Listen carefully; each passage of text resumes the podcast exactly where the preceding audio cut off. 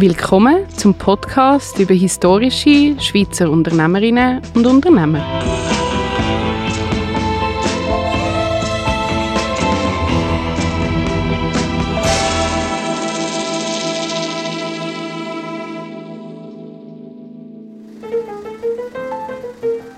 Sein Name kennt wohl jeder. Der Henry Nestle ist schon auf dieser Liste, weil er den grössten Nahrungsmittelkonzern der Welt gegründet hat und damit wohl die bekannteste Firma der Schweiz. Vor allem aber ist er der Entwickler vom sogenannten Kindermehl also Muttermilchersatz, den er mit einem ausdrücklichen Willen, Kleinkind zu retten, auf den Markt gebracht hat. Der Henry Nestlé hat so einen enorm grossen Beitrag dazu geleistet, das Leben von tausenden Kindern in Europa zu retten. Wer war er aber und welche Grundsteine hat er für das heutige Unternehmertum gelegt?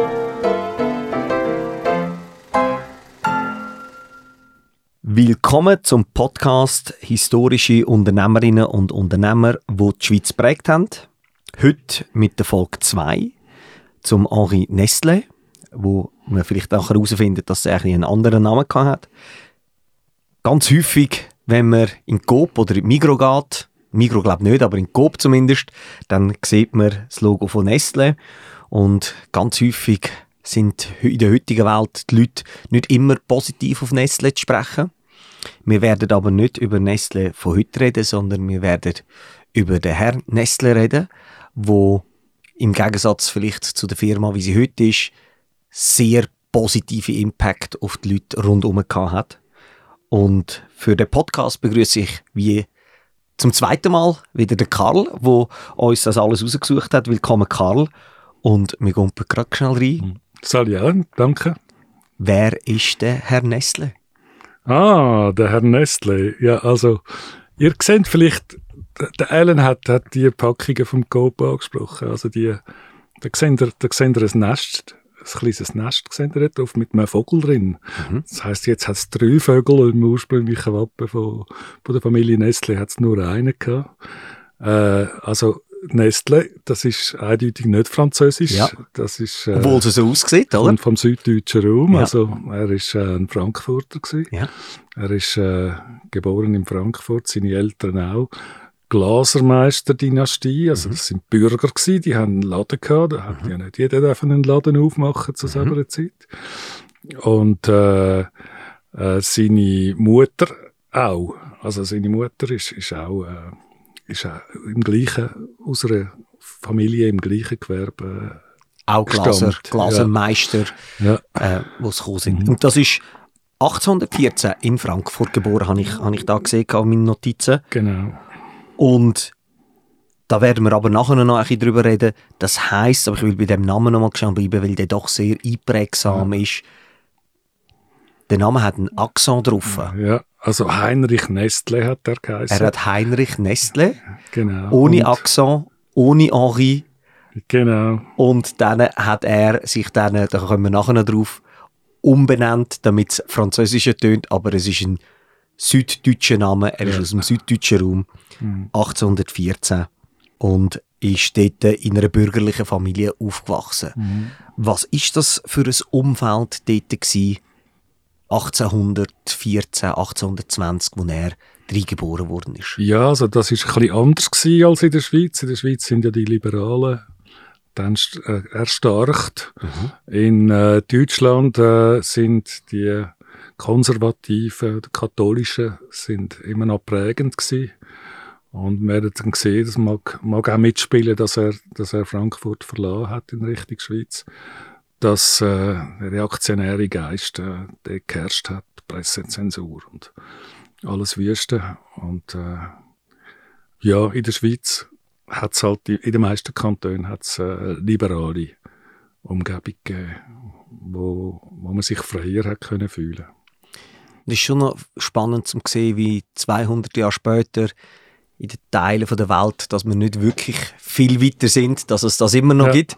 Ja. Und die Leute, die liberaler sind, äh, die etwas wollen erreichen, etwas wollen erfinden, sind aus Süddeutschland geflüchtet und sind in die Schweiz gekommen. Mhm. Das auch der Heinrich Nestle. Wenn ist er in die Schweiz kommt und Wieso die Schweiz? Ja, also äh, er hat natürlich zuerst seine, seine Schulbildung äh, da absolviert und das, das ist seinerzeit äh, bei den Bürgern, die sich können leisten, ist das eine Privatschule gewesen. Mhm. Dann äh, hat er können äh, als Apotheker eine Lehre anfangen. Mhm. Wobei spannend habe ich noch gefunden, dass, äh, dass es das Fach Chemie in der Schule damals noch nicht gegeben hat. Das, es hat keine Chemie Das gegeben. hat erst ein Ja. paar Jahrzehnte später äh, hat, hat das existiert als, als Fach. Ja. Und äh, er hat also in der Apotheke, in diesen vier, vierjährigen Lehre, eigentlich ganz wie ganz schweizerisch, Mhm. äh, hat er, hat er aus, aus der Praxis gelernt und von seinem Lehrmeister gelernt. Und äh, wenig eigentlich mit so theoretischen Schriften Ja. zu tun gehabt. Also er ist nicht Glaser geworden wie äh, sein Vater, sondern er hat eine Ja. Apothekerlehre Ja. gemacht und dort äh, Praxis, in der Praxis che chemische Prozesse gelernt, Mhm. Sachen probiert und äh, Salben gemacht und so weiter Ja, und so fort. richtig. Ja.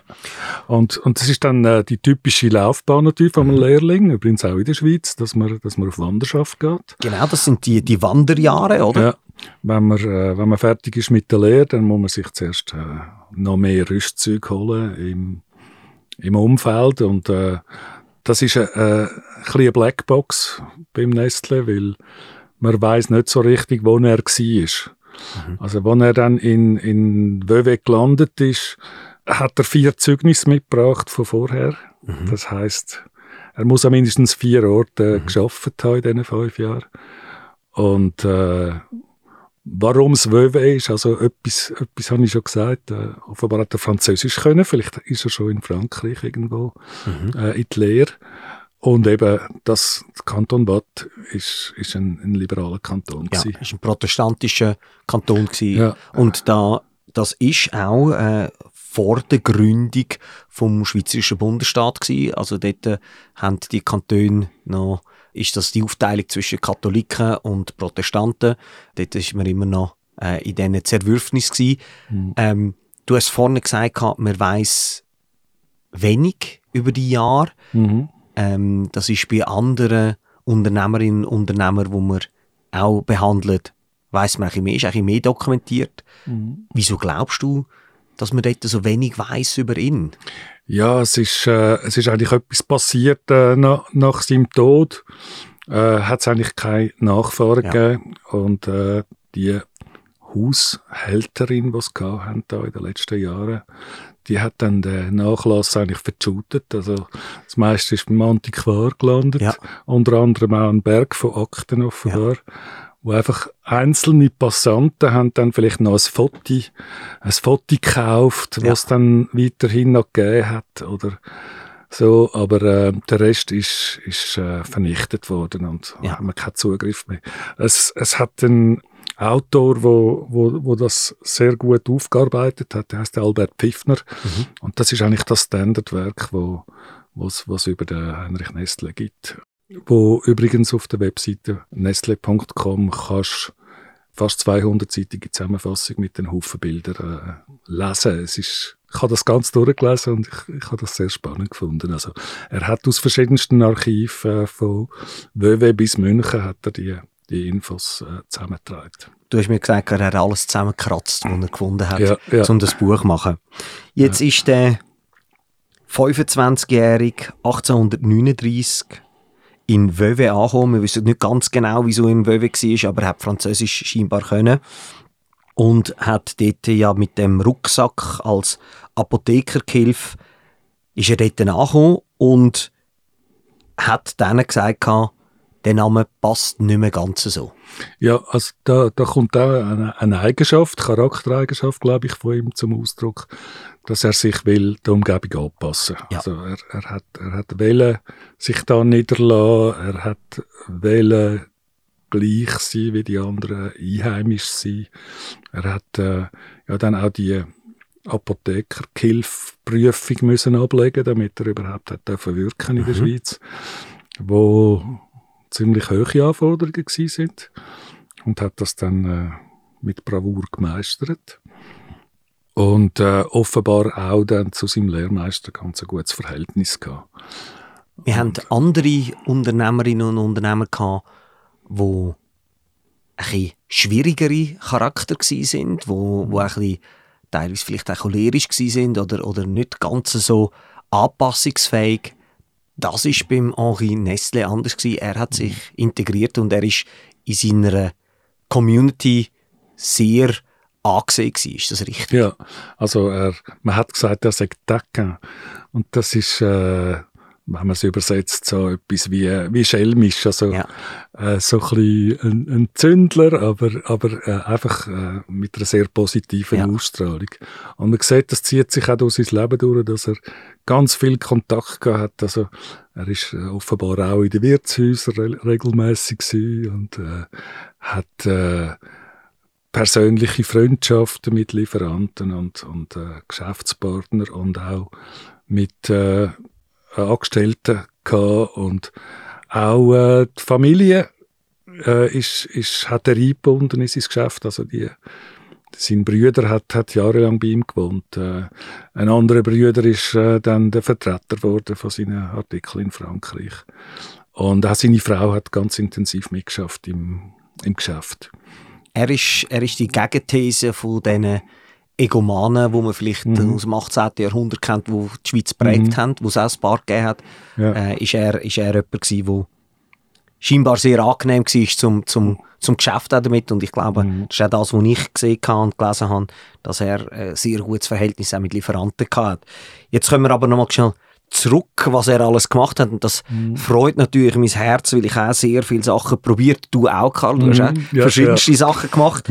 Ähm, nicht, dass wir da uns gleichsetzen mit ihm, Ja, ja. aber der Henri Nestle hat das auch gemacht. Mhm. 1843. Ja. Was hat er alles probiert? Also er, er hat die Gelegenheit gehabt, äh, eine Mühle zu kaufen.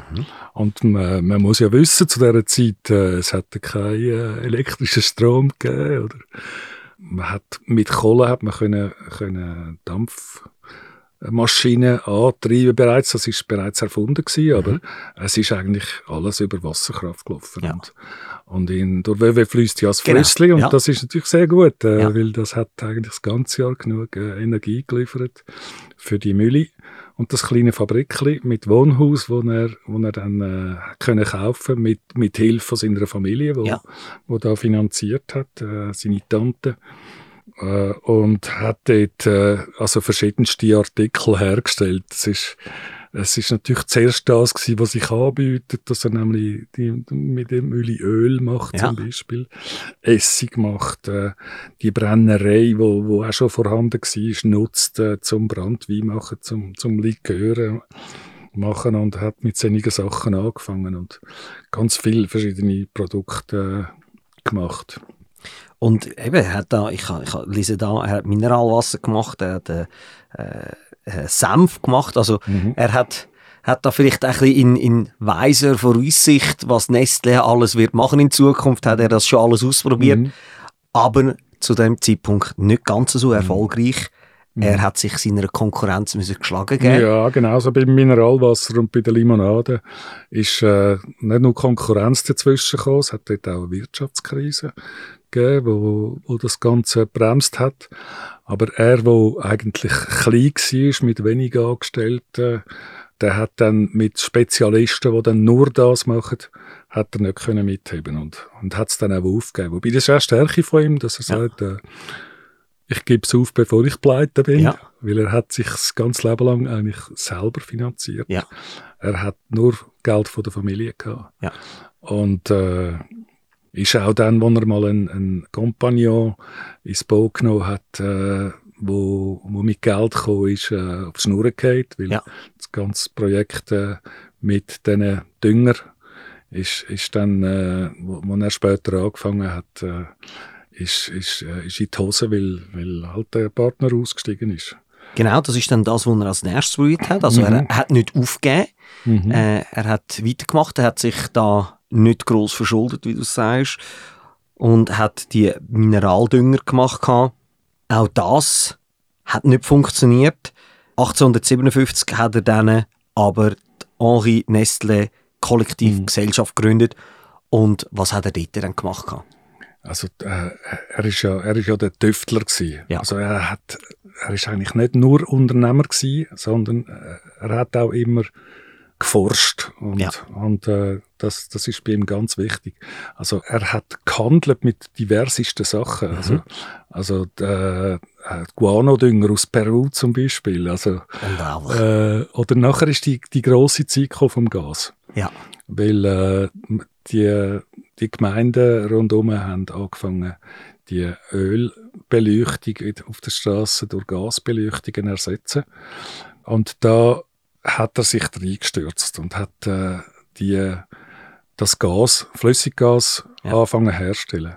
Und er hat natürlich seinen Background als Apotheker, wo gewusst hat, wie man mit chemischen Substanzen umgeht, hat ihm dort geholfen gehabt. Eben, es Ja. hat die Lehre oder äh, das Studium vom Chemiker so nicht gegeben. Mhm. Aber er hat mit diesen Sachen können umgehen und hat dann sich zum Thema Gas, dort hat er dann sich reingestürzt und hat dann dort äh, auch ein Erfolg können feiern. Mhm. Ja, er hat Erfolg können feiern. Also die Stadt Wöwe ist dann von ihm ausgerüstet worden. Er hat denen dann sogar noch die Lampen können verkaufen, die dazu passen. Und das ist ein paar Jahre sehr gut gegangen und auch äh, die Umsätze sind gestiegen. Bis sich dann Wö- Wöwe halt entschieden hat, ja, wir machen jetzt ein, ein, ein Kohlekraftwerk Ja. und tun äh, das Gas selber produzieren für unsere Lampen und dann ist er plötzlich wieder, wieder weg vom Fenster. Ist er wieder weg Also vom wieder auf die Fenster? Schnur gefallen, oder? Genau. Und Ja. das hast du vorhin gesagt, gehabt, dort hat er sich getrennt gehabt von diesen Geldgebern. Er ist auf die Schnur gefallen, Mhm. hat dann aber wieder angefangen und hat weitergemacht, hat nicht aufgehört, hat sich Ja. neu orientiert Ja. und ist da in Zement und bauend. Ja. Und da, Äh, da ist der, der Chemiker wirklich vorgekommen. Ja. Er, er hat da, also Portland-Zement, das ist ein Zement, wo, wo wasserfest ist. Mhm. Er, er hat, äh, in anderthalb Jahren hat er Portland-Zement entwickelt, was in England zum Beispiel schon gegeben hat. Und äh, es wäre es wär reif gewesen, um auf den Markt zu bringen. Aber dann ist eben sein Partner abgesprungen, der nicht so an das Projekt geglaubt hat wie er. Mhm. Ja. Weil er, wenn er das Projekt in, in, in Angriff genommen hat, dann ist er voll drin. Feuer und Flamme gewesen. Feuer und Flamme gewesen und hat das auch, auch durchgezogen. Ja. Oder wollen durchziehen, aber eben die Umstände sind nicht immer so, wie man sich vorstellt. Aber äh, was ich da aus der Historie schon heraussehe, ist, dass er jemand war, der nicht so schnell aufgegeben hat, sondern Sachen probiert hat. Und was ich faszinierend finde, ist jemand, der nicht aufgegeben hat und trotzdem sich nicht in der Gesellschaft irgendwie ausgeschlossen oder sich verkracht hat, sondern immer Mhm. sehr fair war und in dem, in dem sozialen Gefüge von Wöwe äh, sich immer hat können einbetten und aber er ist einfach jemand gewesen, der immer wieder etwas erfunden hat und immer wieder etwas probiert hat. Ja, und auch äh, zu einem gewissen Wohlstand dann kommen, weil man hat eigentlich zu selber Zeit erst geheiratet, wenn man, wenn man sich hat können leisten Familie zu haben. Und jetzt hat er das Gefühl gehabt, er kann sich leisten. Jetzt kann es mit 46 ja, gehen, oder? Ja, mit 46 und ist dann auf, auf Frankfurt gegangen, hat sich dort äh, das Bürgerrecht von Frankfurt noch, das er noch nicht gehabt hat, beschafft. Ja. Und sich darum bemüht, wirklich als Chemiker jetzt die Anerkennung zu haben. Unterdessen ist das gelehrt worden an der, Ja. an der, an der Schule. Und äh, das, das ist ihm dann gelungen. Und das Schöne ist dann gewesen, dass er se- seine Frau dort kennengelernt hat. Und man weiß auch über die Beziehung sehr wenig, aber äh, ich habe den Eindruck, dass das sehr gut funktioniert Ja. hat mit diesen beiden. Sie ist 19 Jahre jünger gewesen. Ja. Das ist übrigens eine von der wenigen gemeinsamen Sachen, die er mit dem äh, Alfred Escher Alfred Escher hat, weil Ja. seine Frau ist auch 19 Ja. Jahre jünger gewesen. Und äh, die Therese, äh, äh, Therese Ehmann, Ja. die ist dann mit ihm auf, Auf auf, Wöwe- auf Wöwe gekommen und äh, sie ist Tochter von einem Arzt, also Ja. aus einer, aus einer hablichen Familie. Ich glaube, die Tage, wo er, also die, die Jahre, wo er dann auf Frankfurt gegangen ist, mit ihr dann zurückgekommen ist, nach Wöwe, ist, glaube ich, das Thema Tod und Kindstod dann häufig präsent gewesen in der Familie. Mhm. Ich glaube, viele Kindstod in der Familie. Ja, also sie selber haben ja, haben ja kein, kein Kind gehabt und ich glaube, ich habe gelesen, seine Frau hat, hat darunter gelitten. Mhm. Und äh, in, der, in der eigenen Familie ist äh, äh, von, de- von dem Hein- Heinrich Nestle 14 Kinder. Genau, ja. Sieben sind gestorben, bevor, bevor das Erwachsenenalter Er war das elfte. Kind, gewesen, oder? Er war das elfte, gewesen, genau. Und, äh, und fünf sind schon gestorben, gewesen, als er auf die Welt gekommen ist. Also, unglaublich. Also Ja. Das ist äh, zwar nicht, nicht nur Mangelernährung gewesen, viele sind halt auch an Kinderkrankheiten wie, wie Scharlach und Keuchhusten und so weiter gestorben. Aber äh, es hat ihn schon bewegt. Also, Und, und äh, seine Frau natürlich auch. Genau. Und äh, sie haben dann eigentlich gemeinsam das, das neue Projekt in Angriff genommen, wo, wo dann Nestle gross und international berühmt gemacht hat. Wo wir jetzt gerade drauf kommen, ich habe das auch gelesen, dass seine Frau dort an ihm gesagt hat, hey, das Problem sollten wir lösen. Und er als Erfindler, Erfinder, Tüftler und, und Geschäftsmann und, und Apotheker slash Chemiker hat sich dann dem Thema Milch angenommen. Kannst du euch erzählen, was das genau war? Ja. 1868. Also das ist ein kleiner Erfolg von der, von der Wissenschaft auch. Und äh, Nestle hat ja Zugriff gehabt, auch immer wieder über seine Apothekerkollegen zu, zu Schriften von Universitäten. Also er hat sich immer versucht, auf dem, auf dem Laufenden zu halten. Und es hat dann den, den Liebig gegeben, ein, ein Forscher von München, wo Bestandteil von, von Muttermilch und von, vom Blut untersucht hat. Also er gilt als, als Gründer von der organischen Chemie. Und äh, er hat die Schriften gelesen und, und gesehen, auf dem kann ich aufbauen.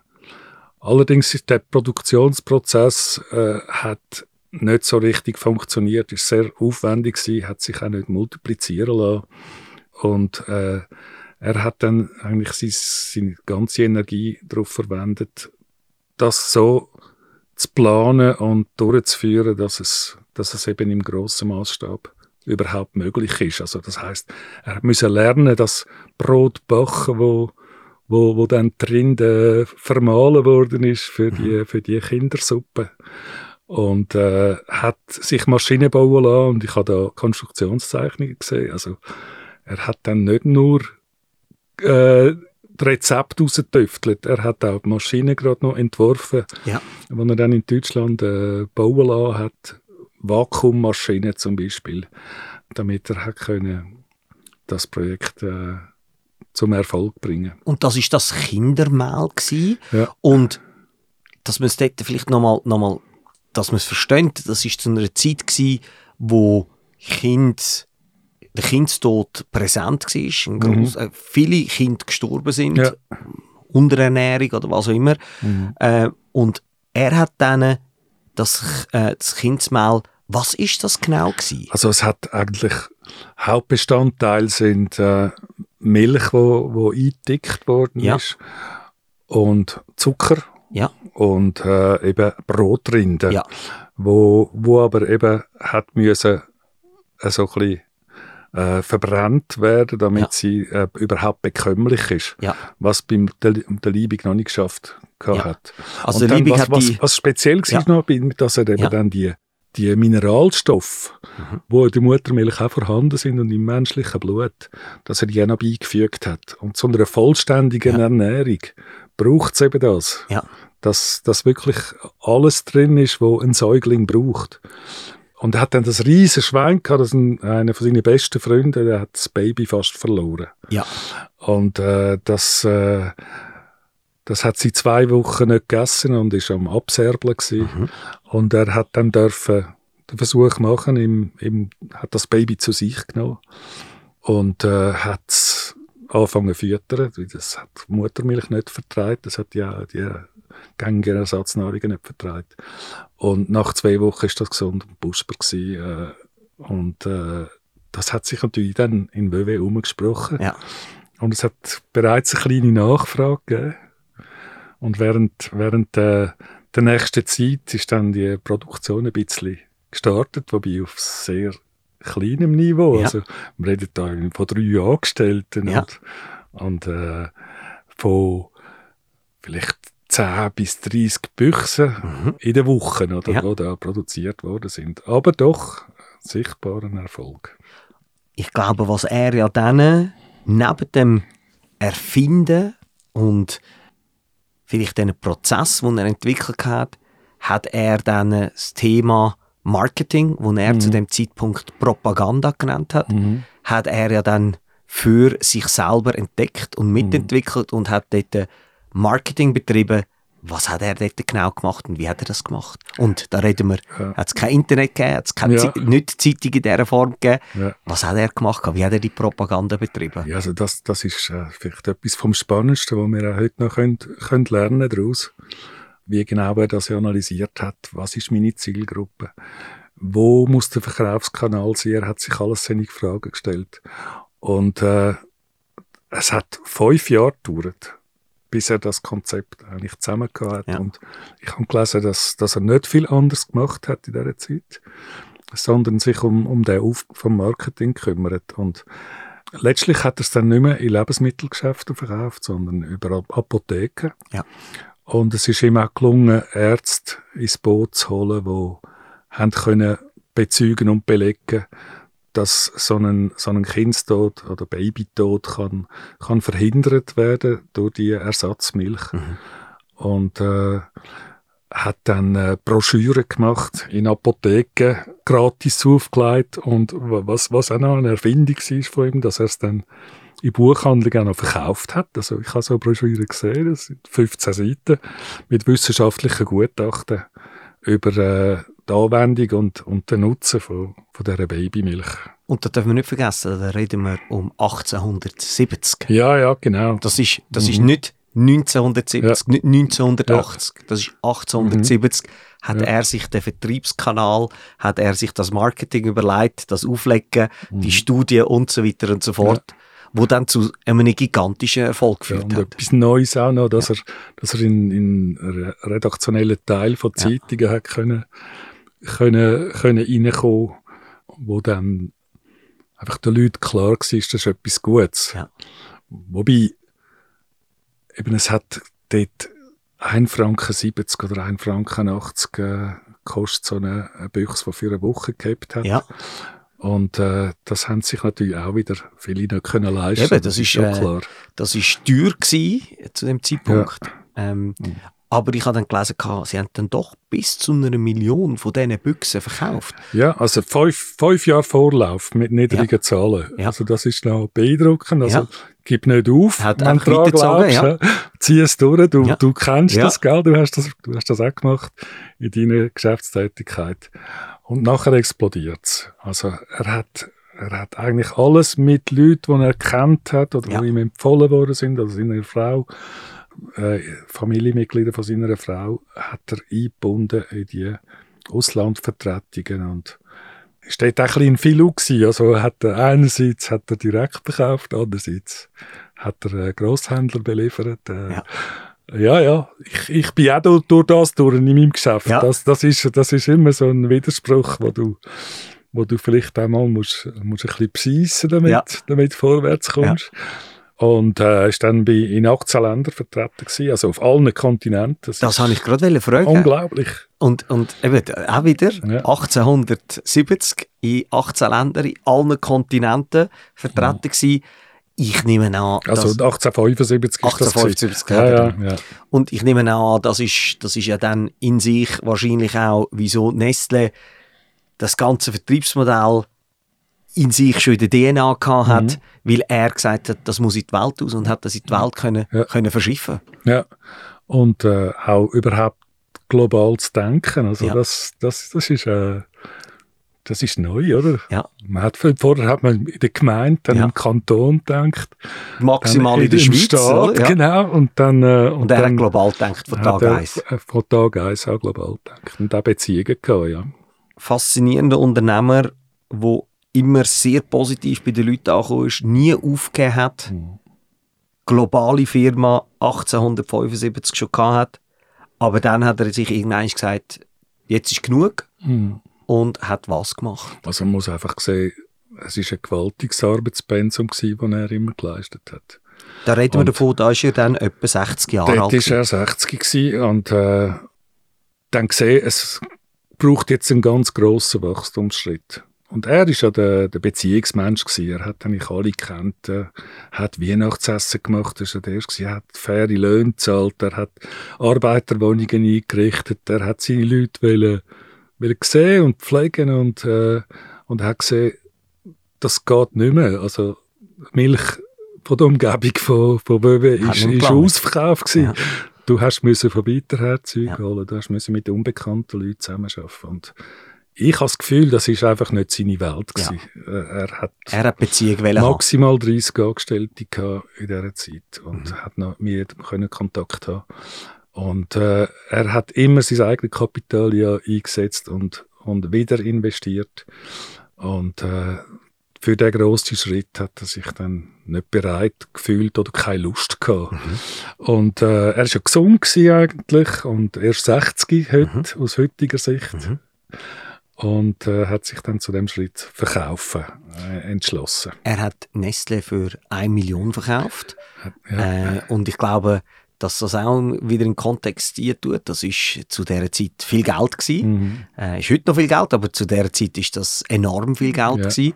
Also ist zu, zu sehr viel Reichtum gekommen, hat sich dann zurückgezogen und was hat er dann die, die letzten Jahre gemacht?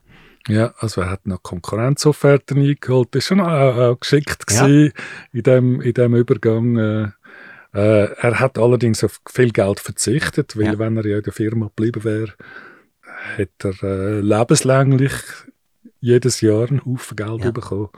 Aber er hat den Schnitt gemacht, ist der Firma allerdings verbunden geblieben als wissenschaftlicher Berater und äh, hat sich dann natürlich mit seinem, mit seinem Stutz äh, können kaufen, was er hat ja. will. Also zwei Jahre vorher schon angefangen, die Villa bauen in, ja. in Montreux und die Villa in Glion. Ja wo er mit der Standseilbahn verbunden hat. Genau, das habe ich gelesen, eine Standseilbahn gehabt. Ja, ja. Also hat dann, hat dann das Leben in, in vollen mhm. Zügen genossen. Ja. Hat aber auch kein Kind gehabt. Ich glaube, ein, ein, ein Adoptivkind. Er hat ein Pflegekind gehabt. Also, man, man weiss, glaube bis heute nicht, ob es adoptiert worden ist je. Aber es ist vermutlich ein Pflegekind die, die Emma Seiler. Die äh, hat dann auch bei ihnen gelebt. Also, und, ähm, und der, der Frau seiner Frau hat, haben ja Kinder ein gefehlt. Also ja. sie haben das als, als Baby schon aufgenommen und, ja. und aufgezogen. Und äh, in dem Zusammenhang noch, das haben wir vielleicht ein bisschen zu wenig betont, äh, die Mitarbeit von der Frau ist, ist, ist unglaublich wichtig. wichtig ja. Sie hat äh, alle, alle weiblichen Angestellten betreut. Ja. Sie hat das Büro gemacht und also das ist äh, unglaubliche Unterstützung für ihn. Und ich glaube auch ganz am Anfang eben, das, was ich vorhin gesagt habe, sie ist auch eine der Ideengeberinnen gewesen. Sie hat, glaube mhm. sehr stark ihn auch dazu gebracht, dass er das, das Projekt so weiterverfolgt oder verfolgt. Mhm. Also mhm. sie ist eine enorm wichtige Person in seinem Leben gewesen. Ja. Und jetzt in, in Glion ist natürlich spannend gewesen, dass er hat so ein bisschen seine Hobbys, kann man fast sagen. Er hat von Frankfurt schon Wasserleitungen kennt. Ja in der Schweiz hat es das noch nicht gegeben, oder? Hat er, hat er geschaut, dass, dass, dass die Häuser äh, Wasserleitungen überkommen. Also er hat weiter erfunden und probiert, auch im höheren Alter. Hat das unterstützt, hat der Märthalle der, der Stadt äh, gezahlt, er hat äh, lokale Unternehmer bei, bei ihren Projekten unterstützt. Äh, er hat natürlich den Tourismus, die, die Gegend von Montreux und Glion, wo ja gerade oben dran ist, mit einer wunderbaren Aussicht über Lac Léman äh, hat er äh, touristisch entwickeln geholfen. Dort hat es äh, heute ja noch äh, so Hotelpalast. Mhm. 1890 stirbt er mit 76 Jahren. 140, 130 Jahre später ist Nestle der größte Nahrungskonzern der Welt. Mhm. Immer wieder auch in der Kritik. Was hinterlässt uns der Henri Nestle? Mhm. Ja, ja. Gute Frage. Also, er, er hinterlässt uns sicher die, die Wissenschaftsorientierung, also mhm. dass, dass man auch für, für Nahrungsmittel halt wissenschaftlich sich orientiert. Das ist ja heute bei gewissen Leuten nicht mehr so in der Mode, ja. wo lieber glauben, ja. äh, glauben wie vor 200 Jahren ja. statt, statt an die Wissenschaft denken. Und das globale Denken ja. ist, ist, für mich auch beeindruckend. Und vielleicht auch die, die soziale Adern. Also, mhm. er, ist, er ist kein politischer Mensch gewesen. Also, er hat Freunde unter den Liberalen, aber er hat eine Katholikin geheiratet. Ja. Also, er ist eigentlich sehr offen und frei gewesen. Und es gibt ein ganz schönes Zitat, wo, wo er gesagt hat, äh, kurz vor seinem Tod, über, über Glion, wo er, wo er jetzt gelebt hat. Dort oben, 900 Meter über dem Meere, gibt es keinen Kirchhof, keinen Arzt, Pfaff, Advokat und so weiter. Also sind alle Aussichten vorhanden, lang zu leben. Also da sieht man doch auch, ja, wie, wie, wie eben Decken er ist, ja. schelmisch und nicht autoritätsgläubig. Ja. Macht seinen Weg, macht eigentlich, was ihm Spaß macht. Ja. Ich glaube, dem gibt es nicht viel dazuzufügen. Ich habe für mich herausgenommen aus dieser Folge, dass man nicht sollte aufgeben, dass man weiter machen muss, dass man an seinen Träumen und an seinen Ideen festhaltet, dass man erfolgreich kann sein und trotzdem sehr gut mit seinem Umfeld kann umgehen äh, Ich hoffe, da werden wir auch noch ein paar Unternehmerinnen und Unternehmer darstellen, die das auch so machen. Da fallen mir ein, zwei ein. Gibt mhm. sicher auch andere. Und äh, dass wir das globale Denken 1870 schon hat und gleichzeitig lokal sehr verankert war, das ist höchst faszinierend. Hochmodern. Ja. Und mhm. äh, danke vielmals, hast du dir die Zeit genommen, um uns das darzustellen und, und auch einzulesen und uns zu präsentieren. Ist wie immer sehr spannend gewesen und ich freue mich schon auf die nächste Folge. Danke vielmals, Karl. Danke dir, Ellen. Das war der Podcast mhm. zum Henri bzw. Heinrich Nestle. Mhm. Danke vielmals fürs Zuhören.